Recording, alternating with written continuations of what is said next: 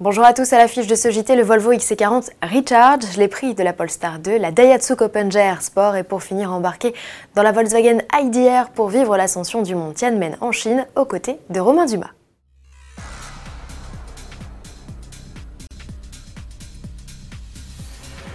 Autour de Volvo de lancer son véhicule 100% électrique, le constructeur ne comptait jusqu'ici que des modèles hybrides identifiables à leur badge T8. Cette dénomination va disparaître au profit de Recharge, un label dont profiteront aussi les modèles zéro émission à l'échappement. Et le premier du genre chez le constructeur suédois vient d'être dévoilé, c'est le XC40. Pour ses débuts sur le marché de l'électrique, la firme a préféré convertir un modèle existant. Le châssis a été renforcé pour maintenir la batterie intacte en cas de collision et compenser la disparition du moteur thermique. Son absence a d'ailleurs permis de créer un rangement supplémentaire d'environ 30 litres sous le capot avant. Techniquement, le XC40 Recharge affiche une puissance de 408 chevaux. Elle est répartie aux 4 roues. Le SUV compact serait capable de parcourir 400 km avec une charge selon le cycle WLTP. C'est mieux que son futur rival, le Peugeot i2008, mais un peu moins bien que les actuels Hyundai Kona et Kia Soul électriques.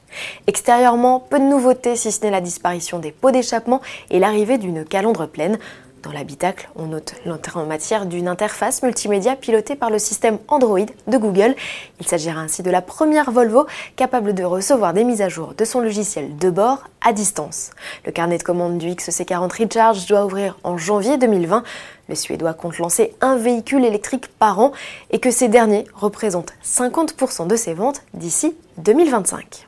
Pendant ce temps-là, chez Polestar, l'ex-préparateur Volvo, reconverti en fabricant de véhicules électrifiés haute performance, on s'apprête à lancer la carrière de la 2. Il s'agit d'une berline 100% électrique rivale de la Tesla Model 3.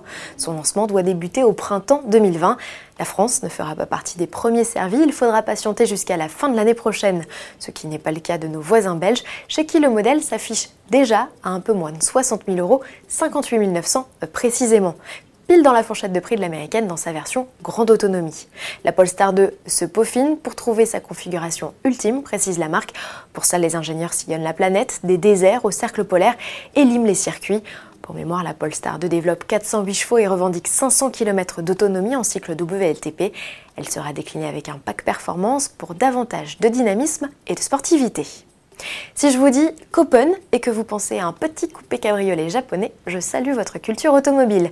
À regret, cette amusante voiture n'est plus commercialisée en France depuis 2012. En revanche, elle continue sa carrière au Japon où une seconde génération a vu le jour en 2014. À l'occasion du salon de Tokyo qui ouvre ses portes le 24 octobre, Daihatsu présentera une version plus sportive de la biplace. Et si Gazoo Racing, la division sport de Toyota et maison mère de Daihatsu, est à l'œuvre, il n'a optimisé que son physique et son châssis. Le ramage ne se rapporte pas vraiment au plumage puisque le moteur demeure un 3 cylindres de 65 chevaux. Presque dommage. On termine ce journal avec une vidéo. Installez-vous confortablement, attachez votre ceinture et retenez votre souffle. Volkswagen vous propose de revivre l'ascension de Romain Dumas sur le mont Tianmen en Chine à bord de son prototype électrique IDR de 680 chevaux. Petit rappel, le tronçon de 10,9 km compte 99 virages âme sensible, ça se tenir. Le pilote français a accompli cette mission en un peu plus de 7 minutes et 38 secondes. Impressionnant. Et pour revoir son exploit en intégralité, rendez-vous sur la chaîne YouTube Volkswagen Motorsport. À demain.